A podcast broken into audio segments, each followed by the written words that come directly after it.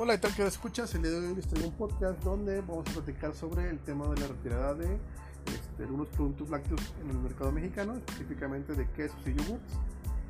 Y pues bueno, déjenme les cuento cómo estuvo este asunto. Resulta que el gobierno mexicano, en este caso por medio de la, eh, de la Profeco, de la Procuraduría Federal del Consumidor, saca un comunicado donde dice que va a retirar algunas marcas de queso y de yogurt porque están incumpliendo con las normas mexicanas pasa este suceso y en redes sociales empiezan por ahí a sacar algunos memes donde se hace la analogía entre Profeco luchando contra las marcas de queso y obviamente la incapacidad del gobierno para darnos seguridad en, así que el tema en todo el sentido amplio de la palabra, ¿no?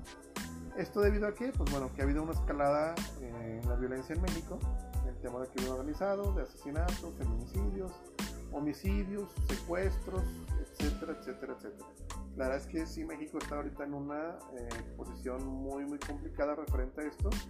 Y bueno, se utilizó este tema eh, pues para, para, ¿sabes que hacerle al gobierno por ahí algunas reclamaciones, ¿no? O para, eh, pues, para hacerle ver de que, bueno, hay algunas cuestiones que sí, en las que sí está aplicando la ley, pero que está siendo omiso en otros, como por ejemplo el caso de seguridad.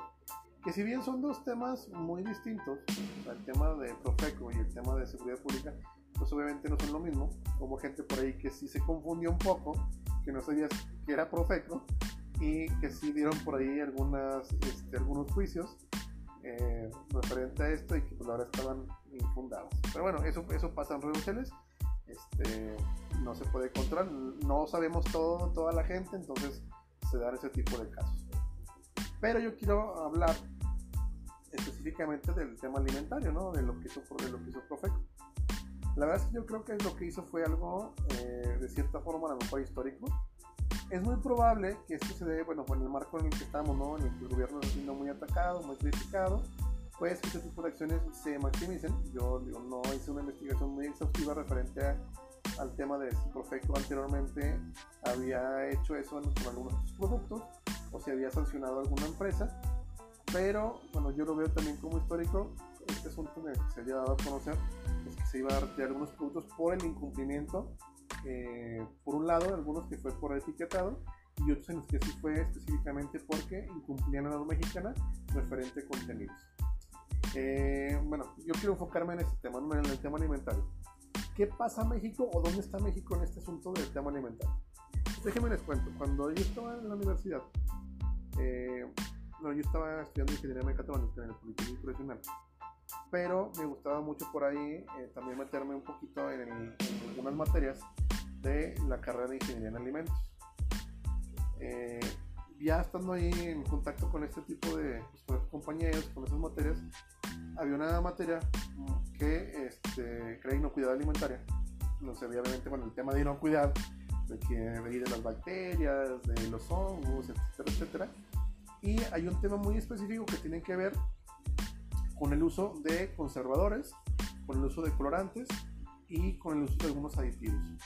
Ahí es donde también, bueno, donde yo me di cuenta de que, bueno, México tiene un rezago muy grande referente al control que tiene sobre las marcas que producen alimentos y el uso que estos le dan a los aditivos, colorantes y conservadores. Eh, pues resulta que México, la verdad es que en ese tema, pues sí estamos un poquito reprobados, porque comparados, por ejemplo, con países de, Europa, en este caso la Unión Europea, que es como uno de los referentes en ese tema de control de, colorantes, de control de conservadores y control de aditivos, eh, pues ellos sí son muy, muy, muy estrictos y México, pues sabe que tiene unas leyes eh, o normas, pues así que muy, decimos por acá, muy lights, ¿no? Son muy, muy, muy débiles. Eh, ¿Qué pasa, por ejemplo?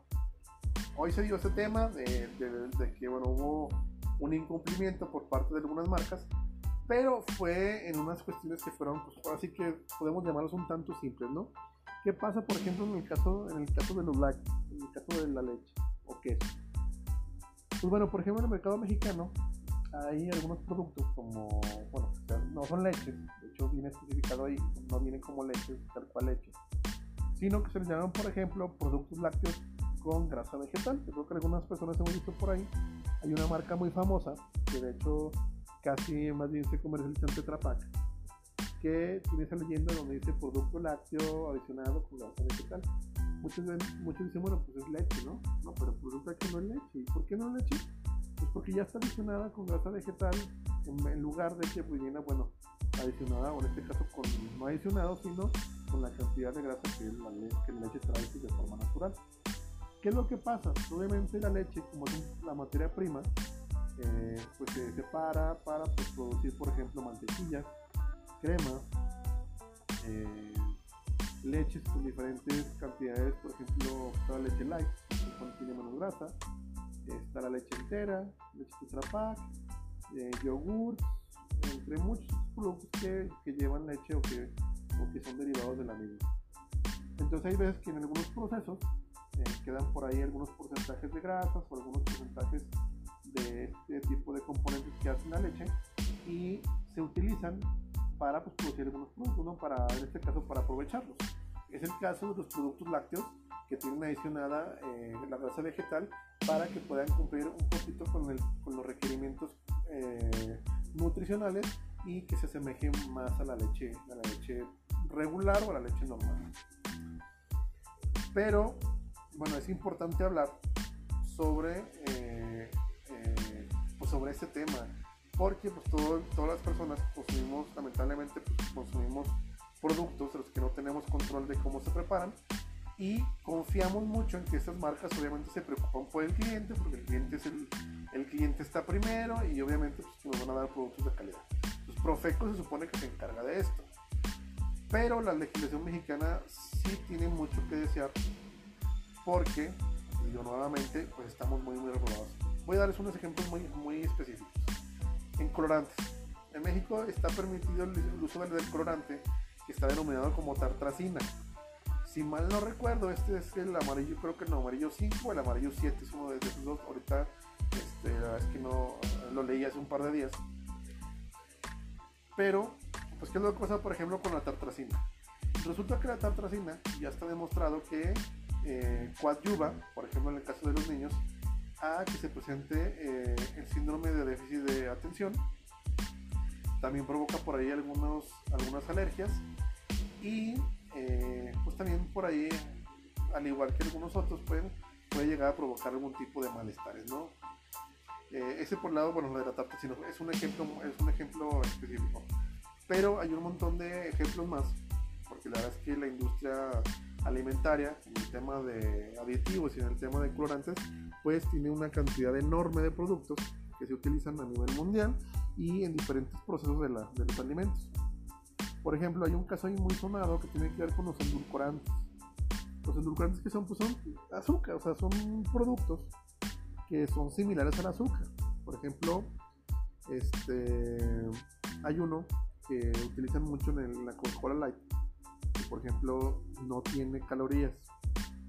No es el stevia, algunos, algunos, por ejemplo, llevan stevia, algunos productos, pero hay otros productos que son denominados como tal cual endulcorantes, que son productos químicos que tienen pues esa capacidad de, eh, de ser dulces o de, en este caso pues bueno, de darle, darle sabor al producto.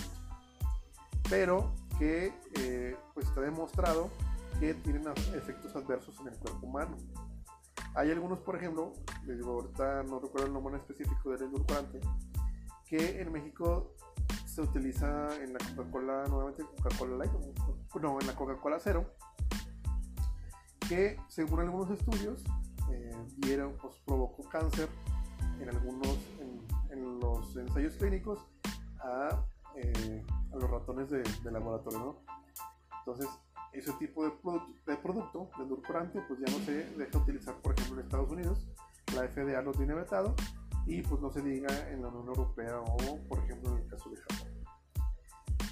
¿Qué va a hacer por ahí? Pues bueno, hay algunos conservadores, algunos aditivos, hay uno también que se utiliza mucho en la industria este, de, la, de, la, de, la, panificación que eh, se usa para, para blanquear la harina o para otros fines que bueno, pues ahí son para darle calidad o cierta, cierto aspecto al producto pero que eh, al estar en contacto, o en este caso al estar expuestos a ciertos niveles de temperatura, se descomponen en, otro tipo de, productos que se ha demostrado que pues, provocan cáncer.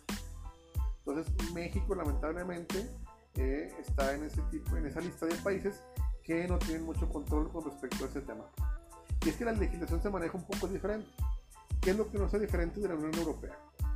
Bueno, por ejemplo, la Unión Europea, eh, hablando de este caso, eh, por ejemplo, del uso de ciertos químicos, eh, ellos tienen la premisa de que hay que probar primero que el producto no sea nocivo para, para los humanos, en este caso para, pues bueno, para el consumo humano. Y en la legislación que existe en México, que también existe en Estados Unidos, básicamente tienes que demostrarle a la persona o, o en este caso a la empresa que está utilizando cierto producto químico, cierto aditivo, cierto colorante o cierto conservador, primero tienes que demostrarle que ese producto hace daño para que la autoridad pueda ejercer, en este caso, pues bueno, el derecho que le da de eh, pues restringir su uso. Pero, digo, obviamente, si tienes que demostrarle primero que, que te hizo daño, pues también ahí tenemos una... Un, así que los, los modos son, son muy distintos. En Europa, digo nuevamente, pues tienes que demostrar, antes de utilizar un colorante o algún tipo de producto, tienes que demostrar que es seguro. Y acá con nosotros, en México y bueno, también en algunos casos, digo en Estados Unidos, hay que demostrar primero que ese producto pues hace, hace, le hace daño a los seres humanos. Entonces digo, yo creo que hasta ahí, pues que México se sacó, pues, así que un 10, en este caso fue positivo lo que hizo, a pesar de ese tema que hubo por ahí eh, mediático, en que, bueno, trató de utilizar este que para mí fue un, pues, un logro, y pues bueno, tratar de enfocarlo a otro tema político que sí, nuevamente les digo, sí es muy relevante, pero este, pues ahora sí que es algo totalmente distinto. Entonces, pues bueno, yo hasta aquí y nos vemos en el siguiente podcast.